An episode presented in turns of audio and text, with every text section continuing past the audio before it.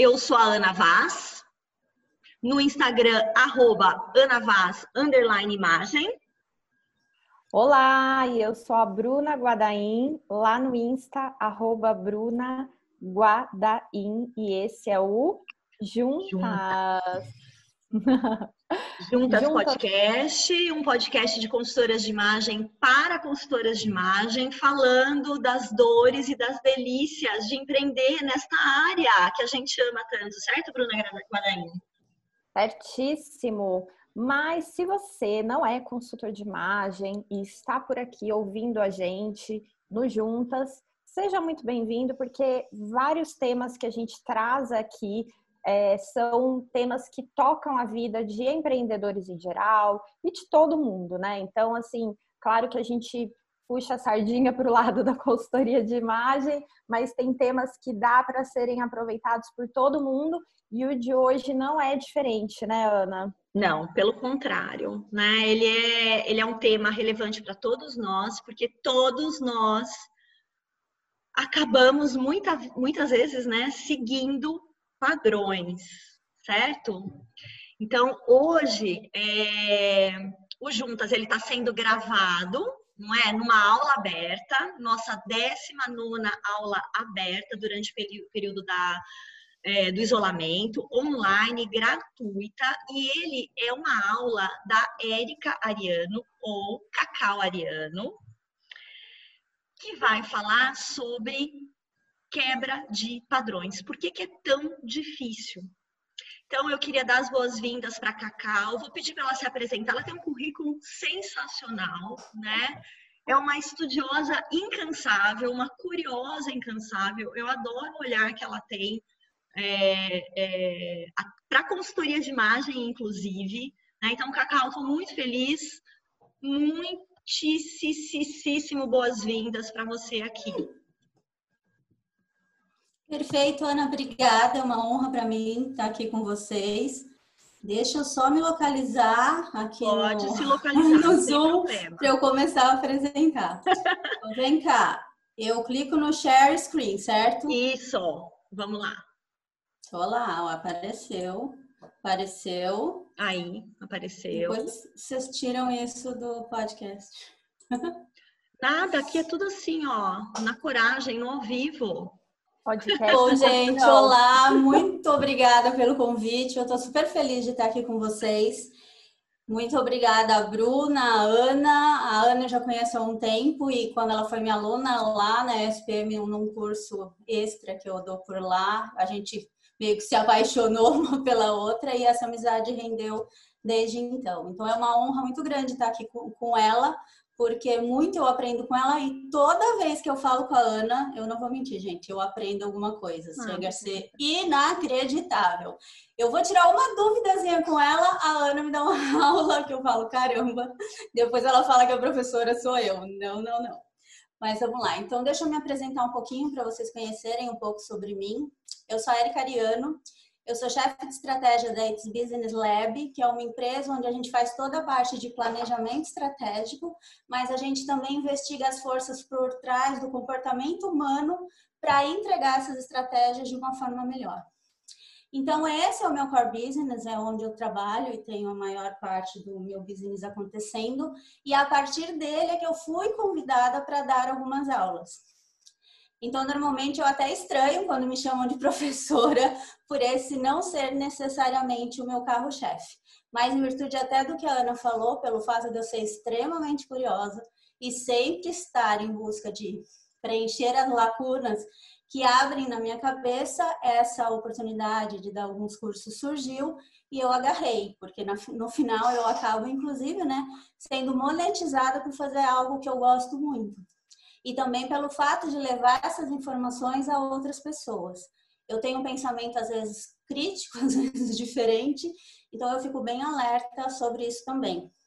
Estou colocando isso aqui para vocês, porque quando a gente entrar no momento de perguntas, vocês podem colocar o que vocês acharem de diferente daqui, porque a partir daí eu também posso estar aprendendo com isso, concordando ou não, com certeza eu vou buscar aprender um pouco mais, entender se o que eu falei era diferente do que vocês conheciam e etc. Então, eu já disse que é bem importante estar aqui. Eu gosto muito dessa forma da visão da boutique de cursos. Então, foi um convite que eu me senti bastante honrada, porque eles seguem também nesse caminho de atrás de respostas, ainda que elas não sejam as mais conhecidas e as mais objetivas. Assim como eu, eu acredito que a boutique de cursos está sempre em busca da verdade. Ainda que quando eu achar a verdade eu tenha que mudar tudo que eu sei, para nós dois, né? Estou dizendo no caso eu e a própria boutique como um todo, eu acredito que o que importa é encontrar a verdade, mesmo que eu mude tudo que eu sei, certo? Certíssimo. Então é isso. Muito bom estar aqui com vocês. Vamos lá? Vamos lá. Então, hoje eu vou falar com vocês um pouco sobre quebra de padrões e por que é tão difícil a gente quebrar padrões. Como a gente está falando, em maioria, para o pessoal da área de consultoria de imagem, né, que lida muito com visual, eu trouxe para vocês uma ideia sobre beleza e a partir dali, é, um formato, uma maneira para que a gente possa começar a entender por que é tão difícil novas de beleza para o século 21. Então, vamos pensar um pouco o que é beleza. Eu não vou entrar aqui no mérito de coisas que vocês, inclusive, né, devem saber infinitamente melhor do que eu. É, no sentido de que o que era a beleza para os filósofos, o que era a beleza na Grécia, o que era a beleza. O que eu quero que a gente tenha por definição aqui é que, em virtude de tudo que a gente viu no decorrer dos séculos, se torna praticamente impossível a gente ter uma definição concreta de beleza. Então, o que a gente tem entendido na beleza como um todo é que ela não é objetiva. Nenhum de nós pode chegar aqui e falar claramente, beleza é isso. Né? A gente tem até alguns conceitos que dizem a beleza está nos olhos de quem vê. E eu vou falar isso mais para frente. Mas, de maneira geral, né, que vão é, chegar no mesmo ponto, é que a beleza se torna muito mais subjetiva. Então, a partir daí, um questionamento que a gente pode ter em relação a padrões é: a beleza vai ser sempre aquilo que a gente entendeu por beleza, ou ela vai ser modificada durante um tempo, no decorrer do tempo? Todo mundo conhece essa imagem, né? O David Michelangelo. E a grande questão é: se a gente mudar a cultura, se a gente mudar educação, será que a gente chegaria a considerar essa outra imagem da direita, que é a imagem do Davi transformado, né, a estátua dele transformada em alguém mais obeso, a gente chegaria a um ponto de decidir que essa imagem também é bela? Então, essa é uma das grandes questões que a gente tem e ela continua sendo discutida, como foi no passado, lá pelos filósofos e historiadores, ela ainda é discutida hoje. Mas agora é uma discussão que, graças a Deus, chegou a pessoas como nós também. A gente. Cacau, deu uma cortadinha na sua voz. Ficou. Oi? Ficou. É, apareceu aqui para mim que estava instável. Mas vocês ouviram até onde eu falei? A gente ouviu bastante coisa, foi só, acho que, a, as últimas palavras. Tá, então, ó, voltando. A grande questão hoje é a gente saber até que ponto a beleza se modificaria, né, por causa da cultura ou da educação, a chegar a um ponto que a gente entenderia um Davi, né, uma estátua de Davi com um corpo obeso também muito bonito tal é que essa discussão veio para todos nós, né? Ela não está mais no rol da filosofia, dos historiadores da arte. A gente começou a trazer essa discussão para o nosso âmbito de pessoas comuns. E quando esse assunto é falado, é repetido, no decorrer aqui dos slides eu vou mostrar para vocês, é mais fácil do cérebro é, adquirir conceitos novos. Então essa discussão ela sempre vai ser extremamente válida. E isso que eu estou colocando aqui para a imagem de Davi, a gente pode pensar para Mona Lisa e para todos os outros grandes personagens da arte ou do própria ideias e conceitos que a gente tem sobre personagens de teatro ou de livros, se eles continuariam sendo considerados belos numa outra forma de características de beleza que a gente possa imputar via educação e via cultura hoje. Então, a grande questão é: será que a beleza então está nos olhos de quem vê? E o que faz de diferente essa escolha? Porque de repente eu, Érica, posso achar algo muito bonito e a Ana de repente decidir que aquilo para ela não é bonito. Qual é a questão nisso? Isso é uma pergunta extremamente difícil de se responder. E ela não é difícil de se responder só para os cientistas e para os grandes pesquisadores. Eu trouxe um vídeo para mostrar para vocês como que o conceito de beleza é diferente em diversas partes do mundo. E esse conceito, esse estudo, ele foi feito pela Esther Honing. Eu não sei se vocês já viram esse vídeo. E ele começou como uma brincadeira, quer dizer, grande pesquisa acadêmica. Mas a Esther, depois vocês me falam se vocês já conhecem esse estudo dela. Ela caiu em um site que tinha designers do mundo inteiro. E esse site tinha uma página onde você podia mandar a sua própria foto e pedir para eles te transformarem na beleza mais bonita do mundo. E ela decidiu fazer isso. As pessoas mandavam, ah, conserta minha foto para uma para uma pessoa, ela resolveu disparar para todo mundo. E a partir daí, ela, com essa foto, ela entregava essa foto que vocês estão vendo, que, que ela fez? Ela disparou para todos os designers e tinha designer de todos os lugares. E é bastante interessante porque a tarefa deles era transformá-la em alguém linda. E agora, né, que pena que no podcast eles não vão ver. Mas agora a gente vai ver quais foram as transformações que a Esther sofreu para que ela fosse categorizada como bela. E isso é interessante que vocês vão ver, prestem muita, muita atenção nisso, porque lá na frente dos stories vai ser importante para algumas conclusões que a gente vai ter.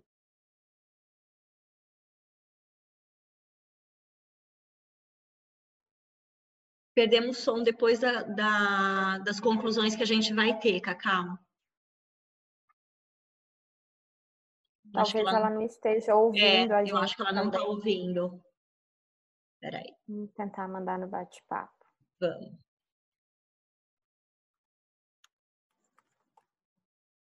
Considerado belo.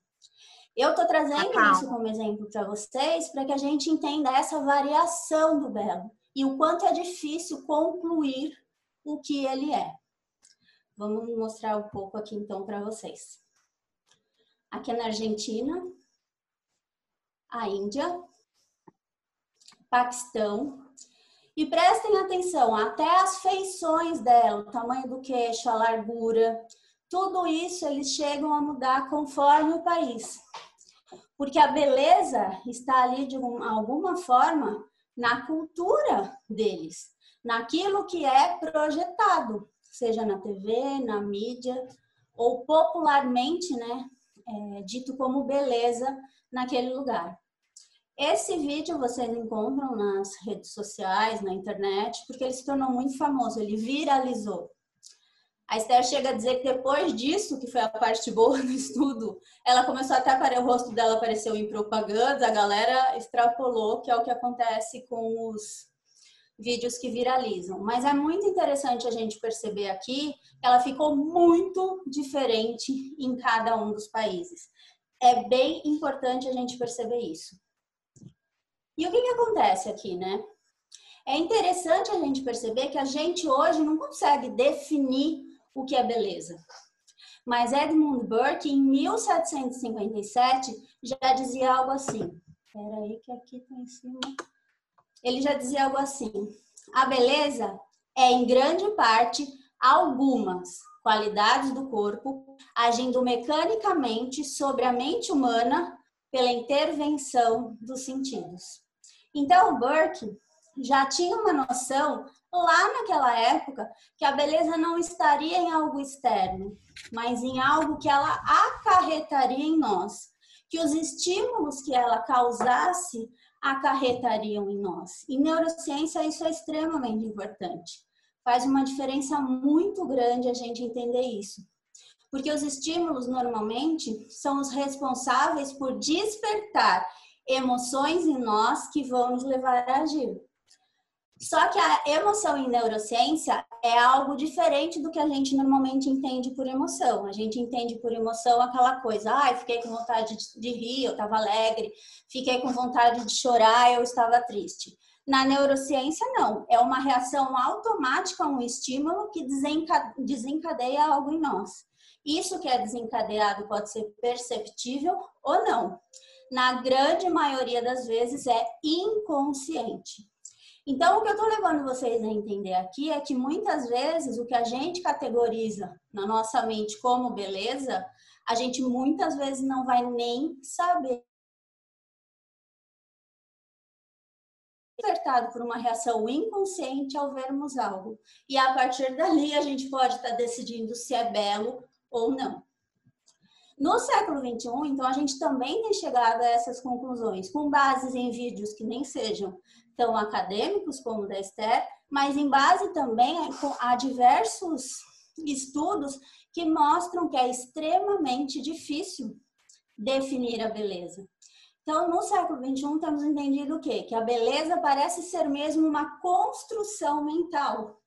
Gravem nessa palavra construção e composta por percepções, emoções, sentimentos e conhecimento. Aí, quando a gente lê frases como essa, fica um pouco mais fácil compreender toda aquela variação que a gente viu no livro, eu vou falar no livro, no vídeo da Esther. É muito importante a gente perceber esse tipo de coisa. Não é algo natural da gente saber efetivamente porque eu acho algo bonito ou não. É uma construção que vai acontecendo na nossa mente. Então, afinal, o que é beleza? A neurociência pode responder isso para gente? Essa é a grande questão para todos nós, principalmente para quem estuda ciência ou neurociência. Na verdade, a neurociência não tem também como responder isso. A grande questão da neurociência hoje é tentar entender se existe um padrão de ativação no cérebro que mostre para nós que, ah, ele achou bonito, porque tal padrão se acendeu no cérebro. E quando a gente diz acendeu, são os neurônios que foram ativados e que isso vai demonstrar para mim que aquilo fez com que ele viu a beleza ou não. Sei que falando assim parece algo muito louco e muito estranho, mas vamos um pouco mais. Então, olha, como eu disse, a nossa grande questão como pesquisadores é entender quais são esses mecanismos neurais que vão engajar quando a beleza é experimentada. Eu vou conseguir dizer para vocês, beleza é isso? Acendeu tal área é beleza?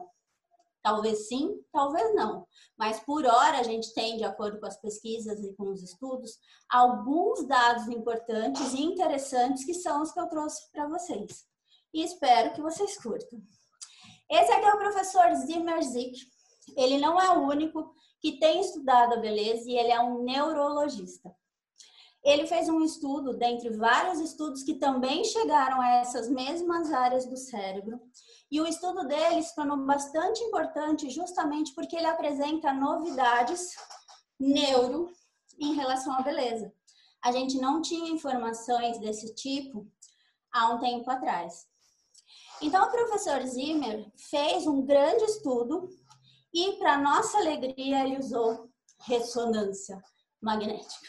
Gente, é tão caro usar ressonância magnética em pesquisa que é bem difícil a gente ter dados de pesquisas que utilizem essa tecnologia. Normalmente, quando tem, graças a Deus, é justamente de academias e de grandes profissionais neutros no assunto.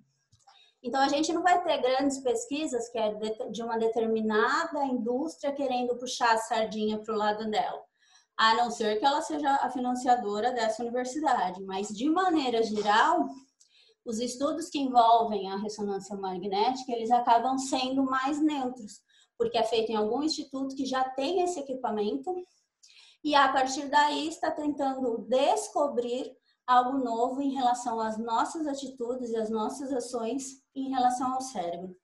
Nesse estudo, o professor Zick tentou descobrir o que acontecia no cérebro das pessoas quando elas definiam algo como belo. Percebam, mais uma vez, a gente não está dizendo o que é belo, o que deixa de ser belo. O que a gente está analisando aqui é acontece de uma determinada área específica ser ativada quando eu digo que algo é belo. E ele também tentou analisar, thank God, ele também tentou analisar se aconteceria a mesma coisa caso algo a gente julgasse como feio. E essa pesquisa dele funcionou da seguinte forma: ele analisou 21 pessoas. Eu sei que quando a gente compara com pesquisas qualitativas e quantitativas, parece um número pequeno, mas não esqueçam que ele está usando ressonância magnética. Quando ele usa ressonância magnética, ele não vai perguntar para a pessoa o que ela acha disso ou o que ela acha daquilo, se ela concorda ou não. Ele efetivamente olha para o cérebro, dela e tem a resposta. Então, ele não precisa de uma gama gigante de pessoas para isso. A partir de um dado número, ele já começa a entender os padrões muito mais facilmente do que for, se fosse uma pesquisa quantitativa. Beleza? Então, nesse estudo, o que, que eles fizeram? Primeiro, eles chamaram essas pessoas e eles davam 120 fotos para elas analisarem. Nessas fotos tinham coisas belas, coisas não tão belas, coisas feias, coisas não tão feias. E a partir dali, eles tinham que categorizar essas imagens de 1 a 0. Opa! De 1 a 10, dizendo, ah, é lindo ou 0 é horroroso. E eles fizeram essa análise. Daí a pessoa ia para ressonância magnética. E a partir desse momento, eles não perguntavam mais nada para a pessoa o que eles faziam era disponibilizar a imagem dentro da ressonância para essa pessoa e analisar o que acontecia no cérebro dela quando ela via essa imagem. Então vamos pensar assim: eu vi uma imagem que categorizei como 10. Então eu acho ela linda. O que vai acontecer na ressonância magnética? E eles registravam essa área de ativação. E foram registrando área de ativação, área de ativação, área de ativação de todas as pessoas, para todas essas categorias de imagem e conseguiram identificar uma área em específico que ativava quando a beleza aparecia. Quer dizer, quando os números nessa categorização eram altos. Então, ele sabia que essa pessoa, para foto 1, 2, 3 e 4, colocou 9, 8 e 10. Então, ela acha essa imagem bonita e eles olhavam o que acontecia no cérebro. É interessante a gente perceber que não só imagens visuais ele usou, ele também usou música. E quando eles tiraram né, as impressões da ressonância magnética, eles tinham informações exatamente como essas, depois eu vou entrar nas áreas, mas olha que interessante. Quando a imagem era visual, a gente tinha ativação aqui na parte do sistema límbico e também nessas partes aqui do córtex. E a mesma coisa acontecia. Quando era conjunction, quer dizer, além da música, eu tinha a imagem, as é, áreas eram ativadas e eles categorizaram elas como amarelas. Então, vocês veem que essas áreas estão aqui. Eu não sei se vocês vão conseguir ver, mas na verdade, eu não estou conseguindo me ver aqui, gente. Peraí. Ah, me vi. Aqui, né, é, ele, a, a, o jeito que o cérebro aparece nessa imagem é dessa maneira aqui. Então, onde vocês estão vendo a parte colorida verde, amarela, vermelho e verde de novo, é essa parte aqui que é do córtex. Lá por dentro, a gente vai ter todo o sistema límbico, onde a gente tem, por exemplo, essa parte vermelha. Vocês veem o meu, o meu mouse? Então, essa parte aqui. Eu não sei se para você está parecendo invertida, talvez fique assim, né? Mas é importante saber que essa parte aqui, ó, é essa parte aqui, que é o cerebelo. Ups! Tá? Então, na ordem que eu vejo, é exatamente assim. Esse é o córtex pré-frontal, toda essa área aqui, né? toda essa área aqui. E aqui internamente vocês não conseguem ver nesse cérebro, porque ele está cortado, é onde a gente tem um sistema límbico. Então a gente já tem aqui alguma informação interessante para nós. O sistema límbico é ativado principalmente quando a gente vê, é, a, a gente categoriza a beleza de forma visual. Então ele desperta emoções. O sistema límbico está muito relacionado com isso. Deixa eu voltar aqui a tela como estava. Então, é bem importante a gente entender isso aqui. Quando a gente tem a, a dedução se a música é bela ou deixa de ser bela, são essas áreas em verde, tá? E quando a gente tem as duas coisas acontecendo, essa área em amarelo. Esse corte aqui é um corte por cima. Essa é a parte complicado de dar neurociência pela internet. Então, é como se eu tivesse cortado aqui, ó, na metade, sabe? Aqui. E não aqui. É um corte longitudinal. E a gente está olhando essas ativações por cima. É bem importante a gente ter uma ideia disso. E daí, olha o que acontece, né? Como o nosso caso aqui é principalmente entender a beleza visual, eles tiveram como noção que essas áreas aqui são as principais ativadas. Então, eu começo a identificar um padrão de beleza. Todas as vezes que algumas das pessoas entravam naquela ressonância magnética e achavam alguma coisa bonito, seguia-se esse padrão. E interessante, né, de uma maneira bem interessante, a área que é sempre ativada Alguns outros estudos até chamam, aqui quando essa área é ativada é o código da beleza, é a área que é sempre ativada é o medial órbito frontal córtex. Então, é uma área que está aqui no córtex, na área medial, e é bastante interessante porque ela sempre vai aparecer quando a gente achar alguma coisa bonita, alguma coisa bela. Esses estudos começaram a mostrar isso para gente, que existe um, padrão no nosso cérebro para depois que a gente escolheu, essa área vai ser ativada. Mas efetivamente, talvez eu não possa responder por que ela foi ativada. O que fez em mim fez com que isso fosse ativado. E aqui é uma outra maneira da gente entender o mesmo processo. Esse gráfico vai representar é, a ativação nessa área aqui do cérebro Aqui é a área positiva, né? Então tá muito ativada e aqui é quando essa ativação começa a cair. É importante vocês perceberem que quando eu tô com uma ativação mais alta, olha, tô quase no 1 aqui, espero que vocês estejam conseguindo identificar. Eu tenho uma ativação mais alta aqui nesse quadrante. A gente entende que essa pessoa está efetivamente achando o que nós estamos mostrando a ela por bonito. A partir do momento que essa ativação começa a diminuir, ó, só seguir a linha vermelha. Ela começa a diminuir, a gente já começa a entender que aquilo que eu estou mostrando para a pessoa pode ser indiferente a ela achar bonito ou feio. Talvez não faça mais diferença nenhuma, porque essa área está diminuindo a ativação. E a partir de um dado momento de queda, quando essa ativação vai diminuindo totalmente, o que acontece é essa pessoa efetivamente está achando aquilo feio.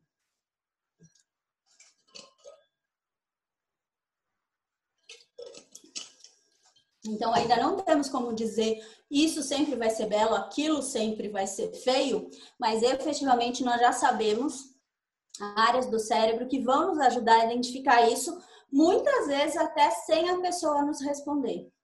Obviamente que a gente não consegue hoje usar isso para muita coisa. Ia ser uma maravilha para o marketing, por exemplo, saber que criou uma peça, põe a pessoa na ressonância, mostra a peça para ela de alguma forma em vídeo, a partir daí você sabe, todo mundo achou lindo, lança. Não acharam lindo, essa área não ativou tão fortemente, não lança. Então é bem interessante a gente prestar atenção nisso. Ainda não temos grandes conclusões, mas isso já nos direciona para um caminho bastante importante de pesquisas e de resultados. Agora é interessante a gente perceber que, como eu falei, ele não só analisou, né? Lembra que era de 0 a 10? Então tinha gente dando zero para várias coisas. Ele analisou também o que não era bonito. E o que eles perceberam, né, é que as áreas de ativação, quando algo não é considerado bonito, é a área da amígdala. A amígdala também é uma área do sistema límbico, né, que tem a ver com a parte emocional, e ela ativa mais fortemente quando as emoções geradas são negativas. Então é bem interessante que quando a gente não, quando os, os, participantes da pesquisa achavam que algo não era interessante, não era belo, essa área era ativada. Prestem bem atenção nisso. Como essa pesquisa era com imagens, né, e a gente estava discutindo o belo e o feio, em nenhum momento a gente tinha grande medo e pânico. Porque se a amígdala é efetivamente muito ativada, a gente pode entrar naquela questão de fight or fly. O corpo humano se sente em risco e tenta correr. Aqui a ativação da amígdala é pequena, mas ainda assim, veja que interessante.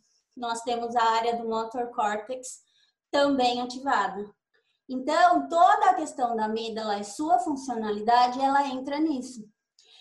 o que a gente julga como feio, ele pode até hoje no século 21 não nos causar mal, mas dentro da nossa evolução, muitas das coisas que a gente considerava feio lá na savana, quando a gente tinha que correr ou se assustar, ativava todas essas áreas. Então, em escala infinitamente menor do que lá, o nosso cérebro continua respondendo assim. Eu sempre lembro as pessoas que hoje a gente vive numa sociedade moderna, mas com o cérebro antigo. E esses dados que a gente tem, né, tanto da amígdala como motor córtex, envolvidos na questão de beleza ou feiura, também é, reforçam isso que a gente tem falado. A gente ainda tem atitudes cerebrais que são em virtude de um histórico evolutivo que a gente carrega. É bem interessante isso aqui. Agora eu vou mostrar para vocês como se dá a diferença nisso também no cérebro. E é importante que vocês prestem atenção nessas áreas que são as envolvidas. Então, para a gente entender a diferença num gráfico só entre beleza e não tão belo, né, ou vamos para a feiura, é importante a gente conhecer essas áreas que vão estar envolvidas aqui. Então, de uma certa forma, como a gente está trabalhando com o que é visual, o visual córtex vai estar envolvido, que também é conhecido como córtex occipital. Ele vai estar aqui na parte de trás do cérebro, onde vai ser feito todo esse processamento. A gente também vai ter a amígdala, que a gente falou aqui, porque lembra, se a gente não acha tão bonito, ela vai acabar se ativando. A gente vai ter áreas críticas, para a percepção do corpo. Então a gente cai naquilo das primeiras frases que eu falei sobre a beleza. Como a gente percebe as coisas, vai ativar em nós a dedução de se isso é belo ou se isso não é belo. E mais importante, não pode faltar nessa questão, porque já foi provado que ele vai sempre aparecer, é o córtex orbital, órbito frontal medial ou tem vários nomes, esse é o problema da neurociência. Uma mesma coisa pode ter vários nomes ou pode estar traduzido não. Então, o que a gente mais conhece como medial órbito frontal córtex. Mas é sempre esse MOF, que é uma área que vai estar sempre envolvida na beleza. Agora vamos lá, eu vou mostrar para vocês um dos quadros que o professor usava nessa pesquisa. O professor Zick usava.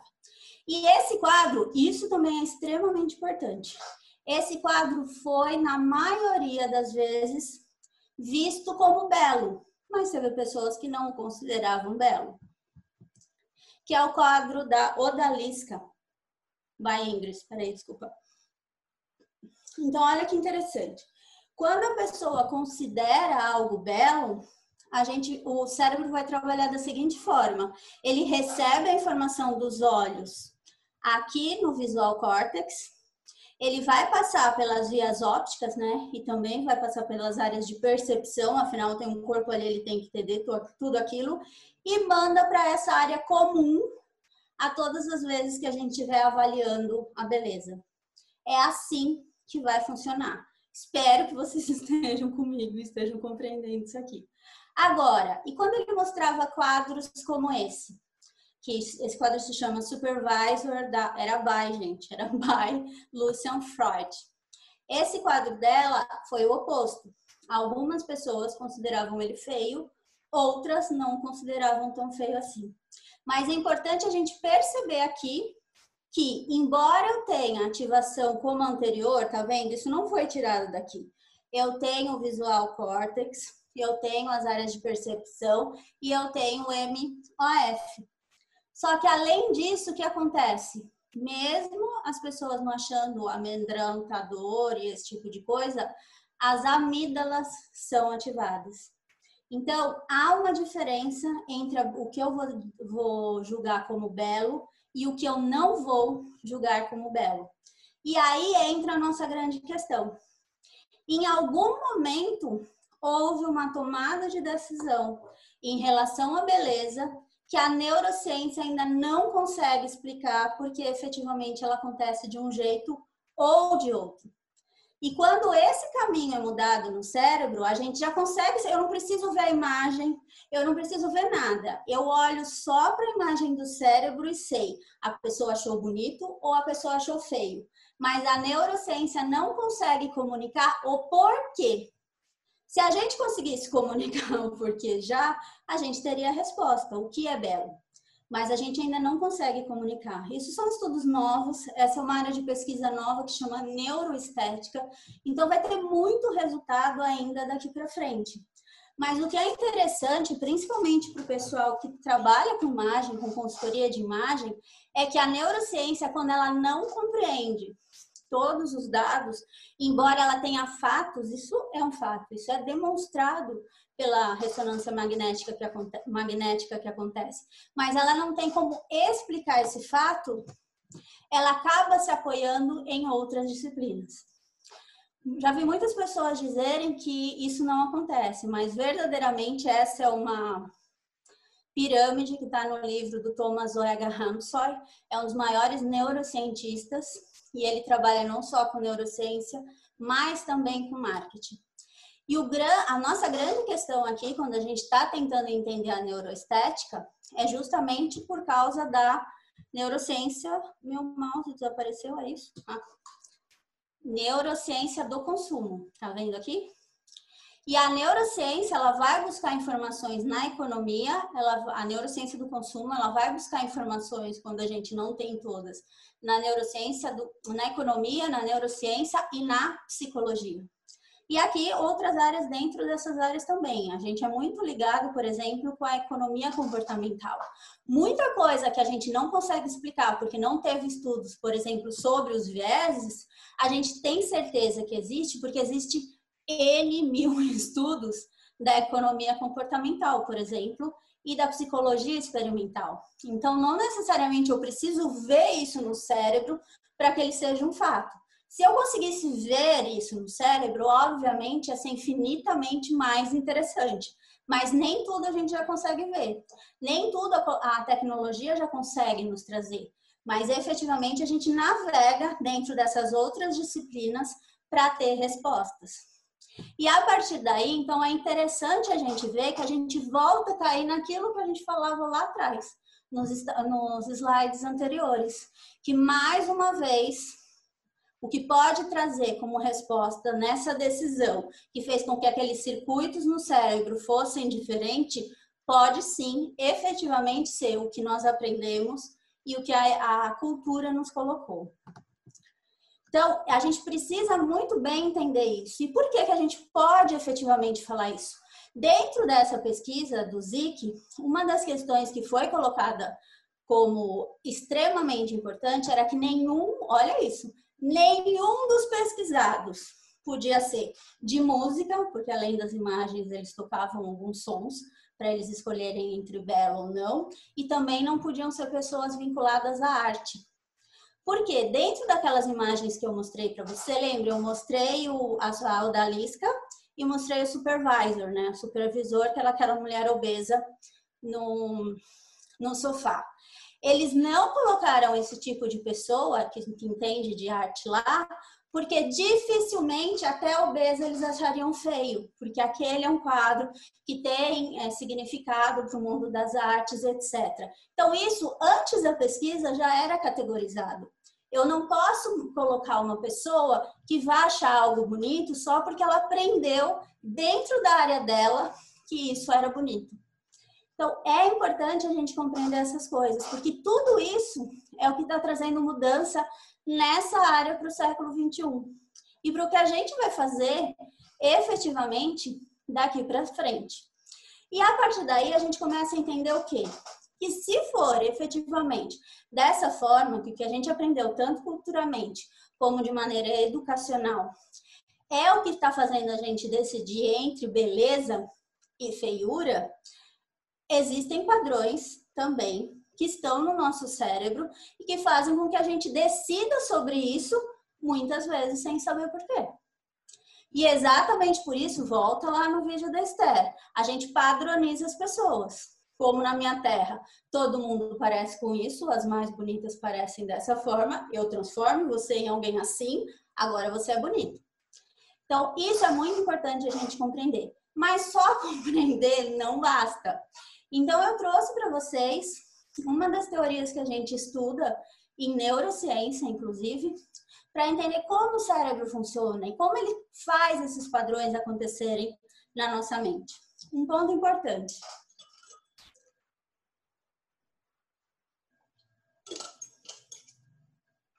Eu sou completamente apaixonada pelo cérebro. Mas quando a gente está trazendo esse tipo de informações, em alguns momentos, parece que o cérebro, poxa, é uma anta. Por quê? Porque ele faz assim? Porque ele joga esses vieses. Mas o que a gente precisa compreender é o cérebro precisou criar padrões para que a gente não raciocinasse. Se nós, como seres humanos, não agíssemos por padrões estabelecidos automaticamente pelo cérebro, como espécie, a gente jamais teria chegado no século 21. A gente precisava automatizar N coisas para garantir a nossa reprodução da espécie e para ter tempo para criar coisas novas que nos trouxessem até aqui, de armas a habitações. Se a gente não tivesse essas, essas automações no cérebro, jamais chegaríamos. Então, me choca muito quando eu ouço alguém falar que o cérebro é burro. Depende do ponto de vista. Mas não é isso. Na verdade, em virtude de querer manter a espécie, precisar disso, nós precisamos criar algumas programações que nos trouxeram até aqui. É importante, então, a gente ver o cérebro dual, que se tornou muito famosa por causa do Daniel Kahneman. Essa teoria não foi criada pelo Daniel Kahneman, mas ele usou muito dela para explicar todos os artigos que ele fez nos últimos tempos e principalmente o artigo que com ele ganhou o prêmio Nobel. Pasmem, de economia, ele é um psicólogo. Mas conseguindo explicar como o cérebro funciona, o Daniel Kahneman permitiu que a gente entendesse a economia de uma nova forma. Porque efetivamente a gente começou a compreender que o ser humano não é tão racional como ele pensa, e exatamente por isso crises financeiras acontecem. Ou então, a gente nunca ia ter crise financeira, porque todo mundo sabe o que faz, todo mundo é especialista em finanças, mas não, o cérebro vai criar atalhos é, automáticos e a partir dali, por motivo de querer nos resguardar, a gente toma atitudes que às vezes não são tão racionais e uma crise começa a acontecer. Então, o que, que acontece aqui? Como que funciona essa história? Deixa eu ver. Ah, o que, que acontece aqui? Como que funciona essa história de cérebro dual? Aqui, essa imagem talvez não seja das melhores, mas eu não quero que vocês percebam o cérebro como um lado funciona assim e outro lado funciona de tal maneira. Tem vários mitos sobre o cérebro. Um é que a gente usa 10% dele e efetivamente nós usamos o cérebro como um todo. Mas em termos de sistemas, é importante a gente perceber que tem dois sistemas trabalhando em paralelo no nosso cérebro. O sistema 1, ops, o sistema 1 é um sistema rápido, automático, que vai funcionar com pouco ou nenhum esforço. Esse sistema é um sistema que ficou mais ativo durante todo esse nosso tempo de evolução, porque ele precisava ser ativado para aquele fight or fly, para a gente decidir se a gente corria de algum perigo ou se a gente ficava e lutava, para a gente decidir se a gente continuava onde estava para garantir a permanência da espécie ou se a gente mudava dali. Esse sistema também é responsável por tudo que está acontecendo inconscientemente no nosso corpo. Você continua respirando, seu coração continua batendo, seu sangue continua correndo e tudo isso é inconsciente. Então, todas essas tarefas inconscientes, elas acabam sendo administradas por esse sistema 1. Ele não vai parar de funcionar quando o sistema 2 é ativado. Mas vamos lá, o que é o sistema 2? No sistema 2 já é um sistema lógico, que vai ser processado de uma maneira mais devagar, onde a gente consegue planejar ações que a gente não faria antes. Ele requer esforço, concentração e foco. Esse sistema, gente, é o responsável também por a gente ter chegado até aqui. A gente só conseguiu evoluir efetivamente pra, porque a gente parou para planejar. E uma maneira, uma maneira bem fácil da gente compreender a diferença entre esses dois sistemas, né? E como eu posso jogar uma coisa do sistema 2 para o sistema 1, um, é mais difícil, o inverso é quase impossível, mas é a gente pensar um pouco em como funciona quando a gente está aprendendo a dirigir. Quando você está aprendendo a dirigir, é extremamente complicado. Você tem que pensar em trocar marcha, olhar para frente, fazer diversas coisas que ainda não são automáticas para você. Tudo que você sabe sobre dirigir está no sistema 2 ainda. A partir de um dado momento, você vai repetindo, repetindo, repetindo, aquilo começa a se automatizar. E isso, as informações migram para o sistema 1 e a partir dali você dirige e nem sabe direito como voltou do trabalho, como chegou em casa. Então, isso é importante a gente perceber. O que acontece quando a gente tem padrões agora para nossa atitude aqui? Quando a gente tem padrões é que muitos deles já estão enraizados no sistema 1. E para eu mudá-los, eu vou ter que começar a ensinar, assim como dirigir, coisas novas e repetir, repetir, repetir, até que ela se torne tão automática indo para o sistema 1. E a partir daí eu posso mudar valores que às vezes estão intrínsecos em nós há milênios, ou há décadas, ou há anos. Então é importante que vocês compreendam isso de alguma maneira. E agora, só para clarear mais um pouquinho, alguns desses padrões que o cérebro foi imprimindo em nós, nós chamamos de heurística, né? Que são os atalhos. Então, são atalhos Oi. Desculpa, só que você pediu para eu ir te é, balizando do tema. São três horas, tá? É, eu olhei aqui, mas já, Ai, já dei uma mensagem aqui que talvez eu atrase. Porque se eu não fizesse essa base, eu Beleza. não consigo explicar o resto. Vou te deixar na mão, obrigada. Obrigada. Então, as heurísticas, na verdade, são os atalhos que o cérebro cria para deixar a nossa vida de uma maneira mais fácil de se trabalhar, de se evoluir e todo o resto. Então, é muito importante que essas heurísticas ocorram. Só que alguns desses atalhos vão ser extremamente importantes para nós e ótimos, principalmente quando a gente estava lá, por exemplo, na savana. Algumas reações que a gente tem automáticas, por exemplo, fez um barulho na mata, a tendência da gente é não pensar e já correr. Isso é um tipo de atalho. E por que a gente faz isso? Porque poderia ser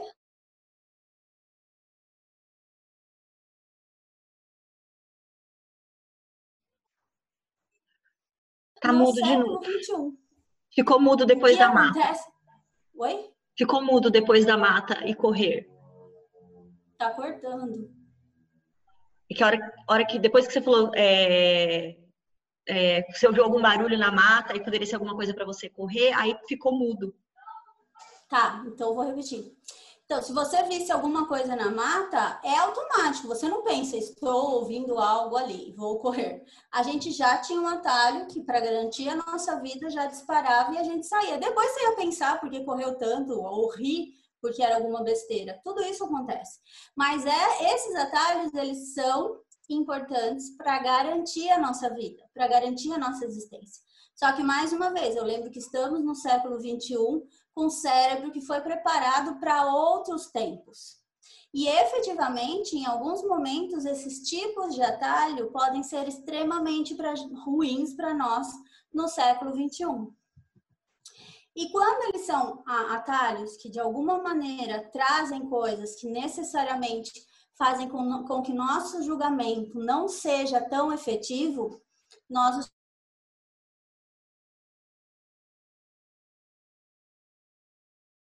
Cacau, cortou de novo. Acho que ela não está ouvindo de novo. Ah.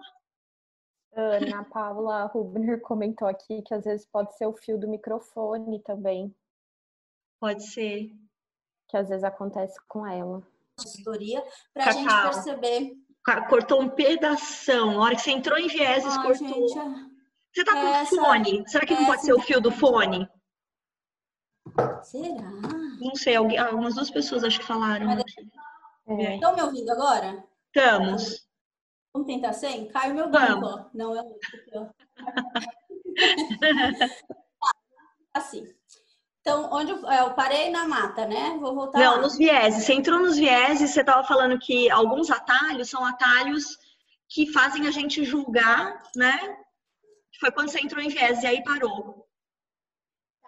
Então, é importante a gente entender que em heurística, na verdade, o que a gente compreende é que existem atalhos que o cérebro cria para tomar decisões mais rápidas.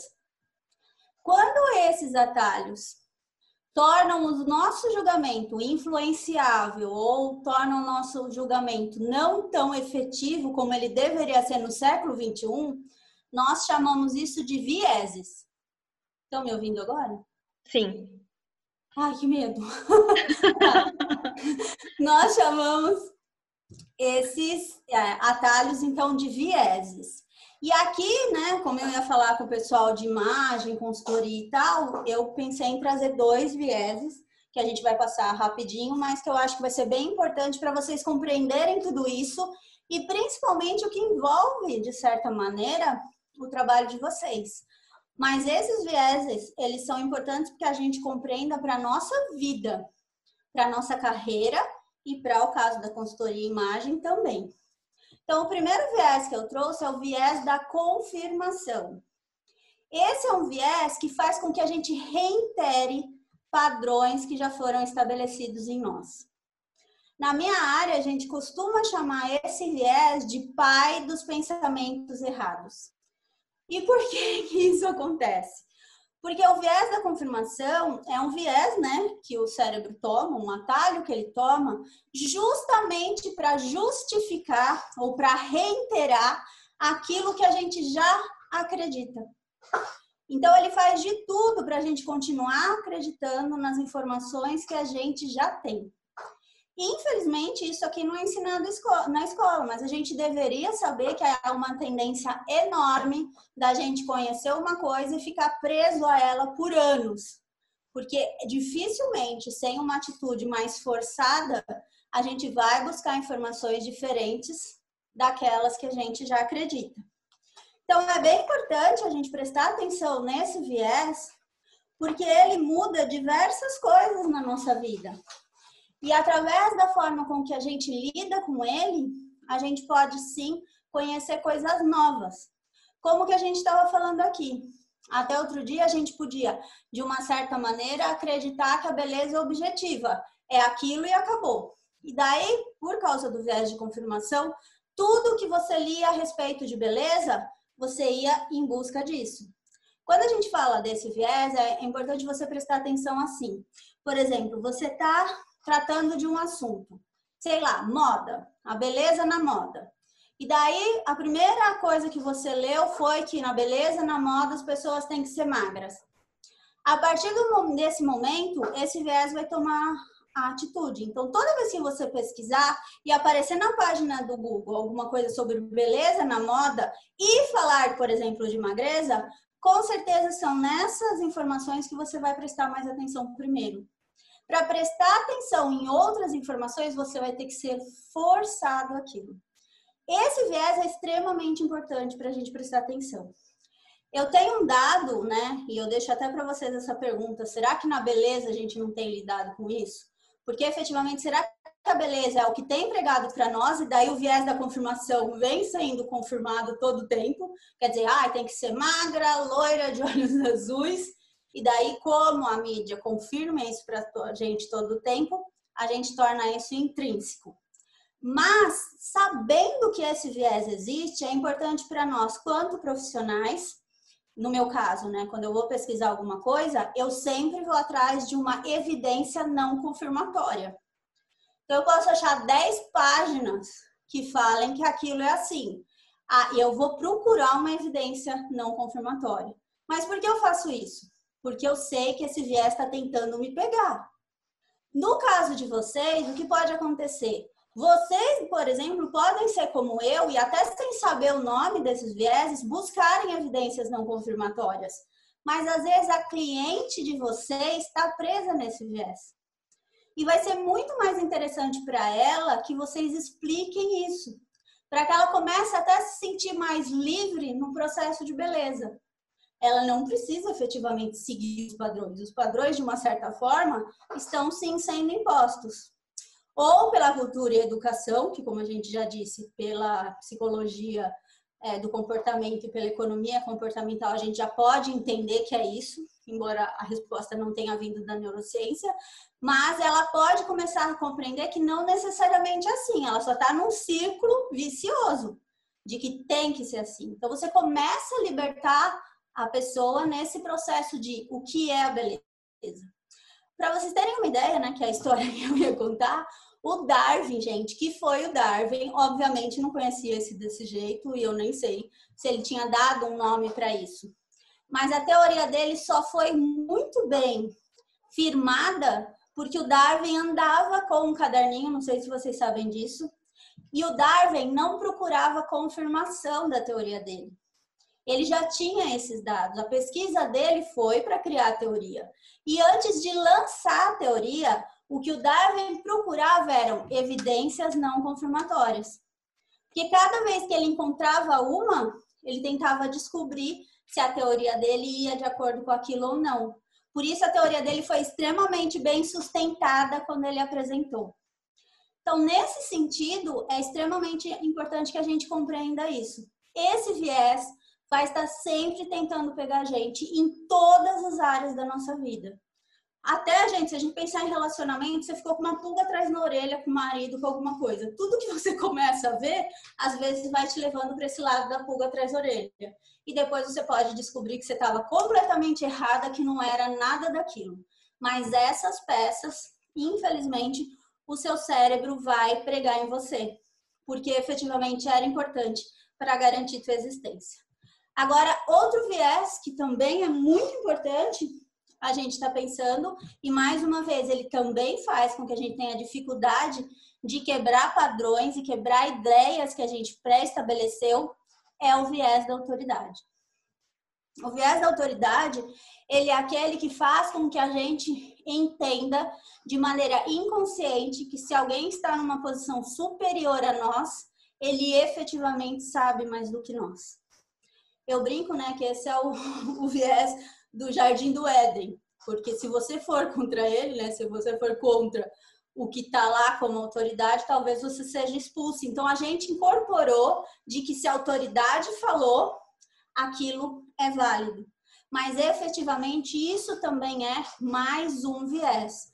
Não necessariamente porque uma pessoa tem um diploma maior, porque ela tem mais tempo na, na profissão do que você, ela efetivamente vai estar trazendo dados mais consistentes para você. E o que acontece muito nesses casos é que a gente acaba criando essa forma de viés em relação a todas as autoridades, professor, uma pessoa que deu curso, alguém que trabalhou com a gente e que está em horas maiores. É bem importante a gente prestar atenção nisso, para que a gente não caia nesse tipo de coisa. Igual aqui. Eu estou falando de um assunto que talvez vocês não conheçam tanto assim. Ainda assim, vocês não podem acreditar em tudo que eu falo. A ideia é esse viés de autoridade está fazendo com que o que eu com que o que eu fale aqui seja entendido como, ó, oh, ela falou e é isso.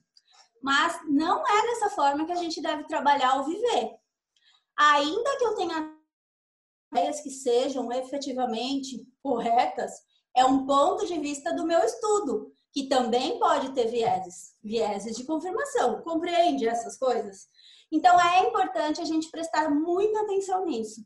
Na área de vocês, eu lembro de duas coisas que eu já cheguei a ver consultoras comentando e que efetivamente na área de ciências a gente sabe que não funciona dessa maneira. Uma é aquela regra 7, 35, né? 7, 38, 55 do Merhabian, que a gente alega, a gente alega não, né? As pessoas alegam, nem foi Merhabian que alegou dessa forma, que na comunicação, 7% é o componente verbal, 38% vocal e 55% facial.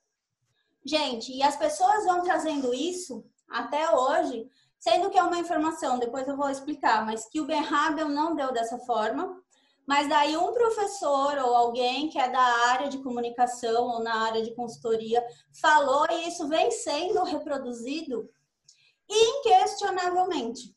Por quê? Por causa do viés da autoridade. Alguém acima da consultora falou, ela assumiu aquilo como verdade e continua divulgando. Para vocês terem uma ideia, o Mehabian, no livro dele, quando ele cita essa, que nem é uma fórmula, ele cita essa categorização, ele fala claramente, só que no rodapé. Só pesquisador olha rodapé. As pessoas não leem rodapé. Eu amo rodapé, eu não entendo porque não leem rodapé. No rodapé do livro dele, ele fala que isso acontece numa situação específica. E ele fala que é quando as pessoas têm um relacionamento muito forte. Então você já conhece a pessoa num grau que se ela levantar a sobrancelha, isso vai te deixar irado. Então é mais uma coisa de casal, de relacionamento junto. Não é em qualquer comunicação. Só que teorias como essa acabam sendo divulgadas como se fossem a verdade. Por quê? Passou-se por esse viés. E outra só para fechar aqui, que tem, eu tenho visto também falar muito a tal da morfopsicologia, né? Ah, é esse. Oi? Desculpa, matar, meu vídeo estava né? aberto. Desculpa. É, a morfopsicologia. Eu não vou dar tantos detalhes dela assim, mas eu acho muito interessante a gente olhar com relação a esses dois vieses. Porque a morfopsicologia, eu só fui saber que ela existia porque numa das caixinhas que eu abri lá no meu Instagram, uma querida, que eu tenho muita gente dessa área de vocês que me segue, veio e me perguntou, Érica, o que você acha disso? E eu respondi, eu nem sei o que é. Daí eu fui procurar e falei, olha, todos os sites que eu olhei falam que isso é uma pseudociência. Daí ela fez o um comentário lá dela, que ela também achava estranho tal, e ok. Daí para essa apresentação, eu falei, eu fui tentar achar coisas que eu via os profissionais usando que teriam também vieses errôneos. E essa é uma das coisas que eu notei. Por quê? Na pesquisa que eu fiz, que foi rápida, depois vocês podem até falar, não, Érica, você está completamente errada, eu vou atrás de buscar entender. Mas em tudo que eu olhei sobre morfopsicologia, elas estão em sites sobre esse assunto. Então, é algum profissional e tem um instituto que ensina isso. Eu não achei em Nature, eu não achei em Science, eu não achei nos grandes sites de psicologia. Normalmente, o que acontece? A pessoa pode estar presa num viés de autoridade, então alguém ou um instituto sobre esse assunto falou, e então ela acredita. Ou também no viés da confirmação. Eu aprendi, e daí eu acho que funciona, e daí tudo que eu leio, eu só pego o que diz que isso funciona. Então, é um ponto que eu acho bastante interessante para vocês compreenderem. E a partir dali, o que eu quero deixar para vocês é: tem vários outros vieses, vários outros. E de estudos sobre a beleza não tem só do ZIC, também tem vários outros. Mas o que a gente quis deixar claro para vocês é: efetivamente, pelo tudo, por tudo que se tem estudado, a beleza é muito mais subjetiva do que se possa imaginar. E existe uma grande tendência de que o que faz nós decidirmos entre o belo e o feio vem sim da educação e da cultura. Mas eu quero que vocês tomem muita atenção nisso. Eu não estou dizendo que é isso. Em ciência, a gente só diz que algo é o que é quando a gente tem fatos, quando a gente tem vários estudos que confirmem aquilo. Como vocês viram, a gente ainda tem um gap como ciência, a gente não sabe explicar como essa decisão está sendo tomada. Então, é uma tendência. E em ciência também a gente olha alta tendência e baixa tendência. Quando tem vários estudos, é uma alta tendência de que estejamos no caminho certo. Quando eu quase não tenho estudos, é uma baixa tendência. O lance aqui é que nesse estudo do Zika, ele já usou a ressonância. Então, uma tendência mais para cima do que para baixo. E outra é, os padrões existem, o cérebro tem uma forma de trabalhar independente do que a gente queira, e a partir dali ele vai seguir padrões, que também podem ser bons ou ruins, como os vieses. E a gente vai ter que aprender a jogar com isso para fazer com que, por exemplo, os nossos clientes se sintam muito melhor no que a gente tem tratado com eles. Então, no meu caso, que é a parte de planejamento estratégico, eu vou sempre tentar trabalhar de uma maneira correta, que leve essa informação de uma maneira mais adequada. E imagino que na consultoria de imagem também. Quanto mais vocês deixarem claras para as pessoas que essa diferenciação existe, mais confortável a pessoa estará. E um ponto importante para eu fechar é que a gente também está tá tendo novos estudos em relação à autoconfiança. Então é muito importante compreender isso. Talvez vocês não consigam deixar a pessoa o mais lindo do mundo, mas se você deixá-la autoconfiante, isso é tremendo, porque o cérebro se atrai pela autoconfiança. Então é isso, gente. Eu espero que eu tenha conseguido passar para vocês informações importantes. Eu estourei meu tempo infinitamente, como sempre, mas muito obrigada. Mas ó, tá, o chat tá bombando de que aula maravilhosa, meu Deus, que aula linda, uau, que show! Tá todo mundo muito feliz aqui. É, muito bom, muito bom, Cacau. Nossa, muito, muito obrigada. Muito obrigada, ó. Tô dando uma olhada no chat aqui nos comentários. É, Ana. Para ver se a gente tem alguma pergunta, alguma coisa. Oi, cadê? Pera. Eu posso falar dois minutos, que eu tenho uma live agora. Eu já trazei meu horário, que eu achei Pode. maravilhoso. Eu quero agradecer a boutique de, da Ana Vaz e agradecer a Érica. E mesmo não sendo neurocientista e não entendendo nada de neurociência, eu sou psicanalista lacaniana com uma formação de 30 anos e trabalho com consultoria de imagem. Eu queria dividir que quando eu cheguei na consultoria de imagem, eu fiquei muito assustada com alguns discursos. Eu acho que tem tudo a ver com isso que você está dizendo desse viés da autoridade. E a morfopsicologia não é uma ciência, é uma pseudociência, é uma bobajada e é ensinado aí é quase igual cursos, né? É, em cursos importantes e as alunas estão aplicando e replicando e o mercado está crescendo. E, e, eu acho que se tem uma coisa que desumaniza é essa vertente. E eu, eu dou um curso que eu falo exatamente o contrário do que se ensina na morfopsicologia, que é o que é uma que é o que é, enfim, não, não vem ao caso aqui, mas eu achei de extrema importância o seu a sua palestra e a gente precisa de mais palestras assim, porque é o que eu tenho começado a falar na consultoria de imagem, mas as pessoas são tão sideradas por meia dúzia de discursos fortes que tem no mercado que elas não escutam. Elas não escutam uma psicanalista que tem 30 anos, e eu não me formei com quaisquer pessoas, eu me formei com os maiores nomes no Brasil e no mundo, e as pessoas estão falando aí de boca grande significa isso e boca pequena significa aquilo. É só para te agradecer e mandar um abraço para todo mundo, porque eu tenho que sair agora. Adorei, Espero que você volte mais vezes na boutique da Ana Vaz para trazer esse, esse assunto para nós. Obrigada. Aí, Ana, ó. Olá, ó, ó. Obrigada, Miriam. Obrigada. Obrigada. Cacau, é um assunto, eu acho que é, é, o teu olhar né, é muito criterioso, muito cuidadoso, é muito importante para a gente. A consultoria de imagem é uma área que tem uma formação livre, né? Então ela acolhe profissionais de todas as áreas. Por exemplo, mesmo que eu tenha vindo de ciências humanas, é muito diferente de alguém que vem de ciências biológicas ou de ciências exatas, né? Então a gente é, vê mesmo né, uma às vezes, confusão né, na, em uso de termos, em uso de conceitos. Né? A gente vê pouco tempo para se aprofundar em questões que são tão relevantes, são tão importantes. A gente vê o mesmo modelo sendo repetido. Pode falar, desculpa. Não, e eu acho que a palavra que você usou é exatamente essa, confusão, porque não, não, a gente não acredita que as pessoas que vão replicando uma teoria que a gente efetivamente sabe que não é real, ela faça isso por maldade.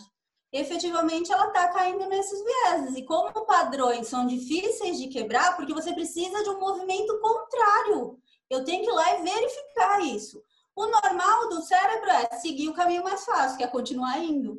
Né? E por isso mesmo que eu falei que eu gosto tanto da boutique, porque vocês têm essa noção de ir atrás, ainda que pare tudo e volte. É, o Merhab é um conceito que a gente não usou, entendeu?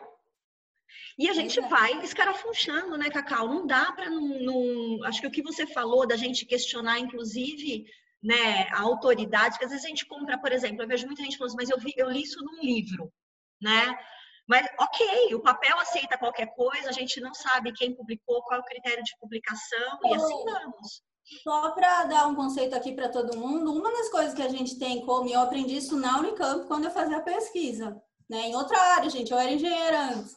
Quando eu fazia a pesquisa lá, uma das coisas que o meu orientador me falou, que foi a primeira que eu fiquei chocada, é não importa se o cara é PhD, pós-PhD, pós o que for. Se a gente acreditasse em tudo que um PhD fala, a área de pesquisa não tinha por que ocorrer. E normalmente a área de pesquisa vai acontecer assim. Alguém numa universidade faz um estudo que, uau, saiu em todas as matérias e tal. As outras universidades vão atrás de tentar entender se aquilo é assim ou não. E se vocês buscarem, que agora também a gente não vai ter tempo de falar tudo isso, mas tem várias pesquisas que foram feitas e que eram uma ladainha gigantesca aquela mensagem subliminar no cinema que todo mundo saiu comprar comprar Coca-Cola era uma mentira tão descarada que até o FBI apareceu para prender o cara. Então a gente tem que tomar muito cuidado com isso. E efetivamente, gente, não importa, pode ser, não sei quem é católico aqui, talvez vocês fiquem bravos comigo, até o Papa. Se tem alguma rusga que deixe no seu cérebro, tipo, será que é? Ainda que você não seja PhD, não seja pós, não seja nada, tentem atrás daquelas evidências não confirmatórias. Se você achar, matou a charada. Não é aquilo que você vai usar no seu trabalho. Você vai buscar outra teoria, estudar em outro lugar e por aí vai. Mas não oh. precisa ser um chato de tudo tá errado, não, gente. É, vou até fazer uma pergunta aqui que a Nayara fez no chat e ela estava é, é, perguntando se existe, por exemplo, alguma coisa mais aprofundada ou algum livro que você possa indicar sobre vieses ou até a questão do viés confirmatório. Acho que foi isso. Não sei se a Nayara ainda está aí, mas como vai ficar gravado, depois se ela não está, ela consegue ouvir a. Tem um livro que chama A Arte de Pensar Corretamente. Ele é só sobre vieses. Ai, é um dos que eu mais gosto só que eu não lembro o nome do autor agora, porque ele não é, tipo, americano. Acho que uhum. ele é sueco, alguma coisa dessa, então não é um nome fácil. Tá. Eu acho que só tem esse, né? A arte de pensar corretamente. E ele fala de vieses todo o tempo. Cada, e é legal porque é um livro bem curtinho, cada capítulo é um viés, é tipo duas páginas. Então você vai entender os vieses e vai conseguir levar para sua vida. Mas tem que aplicar, né, gente? Porque saber que viés existe. usar, daí não adianta nada. Muito bom, muito bom. E ó, foi depois do teu curso que eu comecei a trazer os viés inconscientes antes da gente começar a falar, inclusive, de linguagem. Porque a linguagem manifesta símbolos, né? E os símbolos são construídos na cultura. Então, e, e a gente cruzar essas informações é muito relevante, muito relevante. Eles são tão construídos que a gente usa isso em marcas. A gente, eu tenho aquela hashtag que eu sempre uso no Instagram, que é o marketing muda o mundo e o mundo muda o marketing. Porque, gente, faz diferença. Enquanto as marcas não começaram a falar da beleza de uma forma diferente, a gente nem pensava que isso podia ser diferente do que a gente estava acostumado. Então, efetivamente, a gente tem como mudar. É fácil? Não. Em quantos anos a gente vai conseguir trazer uma beleza mais real? Não sei. Mas se a gente não falar sobre esse assunto, a gente não tem essa repetição, uhum. nada vai do sistema 2 para o sistema 1. Um, e a gente vai continuar como está por muito tempo. Falando as mesmas coisas. Oh, alguém perguntou aqui, peraí, que eu tô perdida.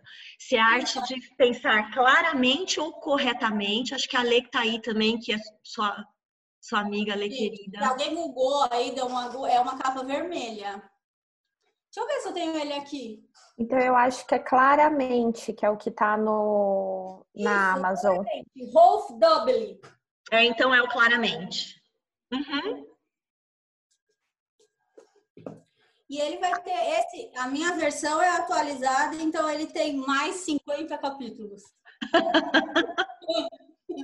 Sai vendo, né? Gente, Gente, é tem que estudar. Eu vou ter que ir, gente, mas eu Vai adorei. Adorei conhecer vocês, que eu não conhecia, eu não consegui falar com todo mundo. Cacau. Ó, eu só gostaria de deixar a encomenda aqui que a gente quer curso com você pra boutique, pra tipo anteontem, não é nem pra ontem, tá? Faz Tá favor. Deixa A gente- essa SPM do lado.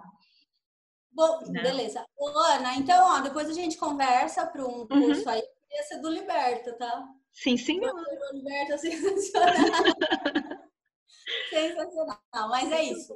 Eu tenho uma reunião agora, a gente Vai lá. conseguiu deixar para 15 minutos que eles vão me esperar, mas eu tenho que dar uma ordem aqui, porque tem cérebro, tem fone, tem um monte de coisa. Vai lá. Pode me chamar. Bruna, muito obrigada. Ana, muito obrigada pelo convite. Obrigada, Cacau. Obrigadíssima. Vai lá, fica tranquila. Beijo. me chamar no Insta, de repente, se tiver alguma coisa que eu não conseguir responder. Tá Eu vou colocar os contatos da Cacau, tá, gente, pra vocês. Pode deixar. Beijo, gente. Tchau, tchau. Beijo, Cacau. Gente, muito obrigada. Então, a gente encerra aqui, né, nossa 19 aula aberta, um oferecimento Juntas Podcast e Boutique de Cursos. Obrigada a todo mundo que veio. É muito bom estar com vocês. E vamos para a vigésima, que ainda não sabemos qual será, certo, Bruna Guadaim? Vamos. Aliás, se alguém quiser sugerir temas, por favor, fiquem à vontade. Certo? Manda. Certo. E, e para quem ouviu, né, tá ouvindo aqui no podcast, e quer receber o link da aula, manda e-mail para você ver todos esses vídeos e imagens do cérebro, porque fica mais fácil até de visualizar tudo. É isso aí. Manda no Falecom. Ó, Obrigada, quem tá aqui com a gente hoje vai receber o link para assistir a aula, para rever também, tá bom? Gente, então, muitíssimo obrigada. Nos vemos em breve. Tchau, tchau. Até mais. Tchau.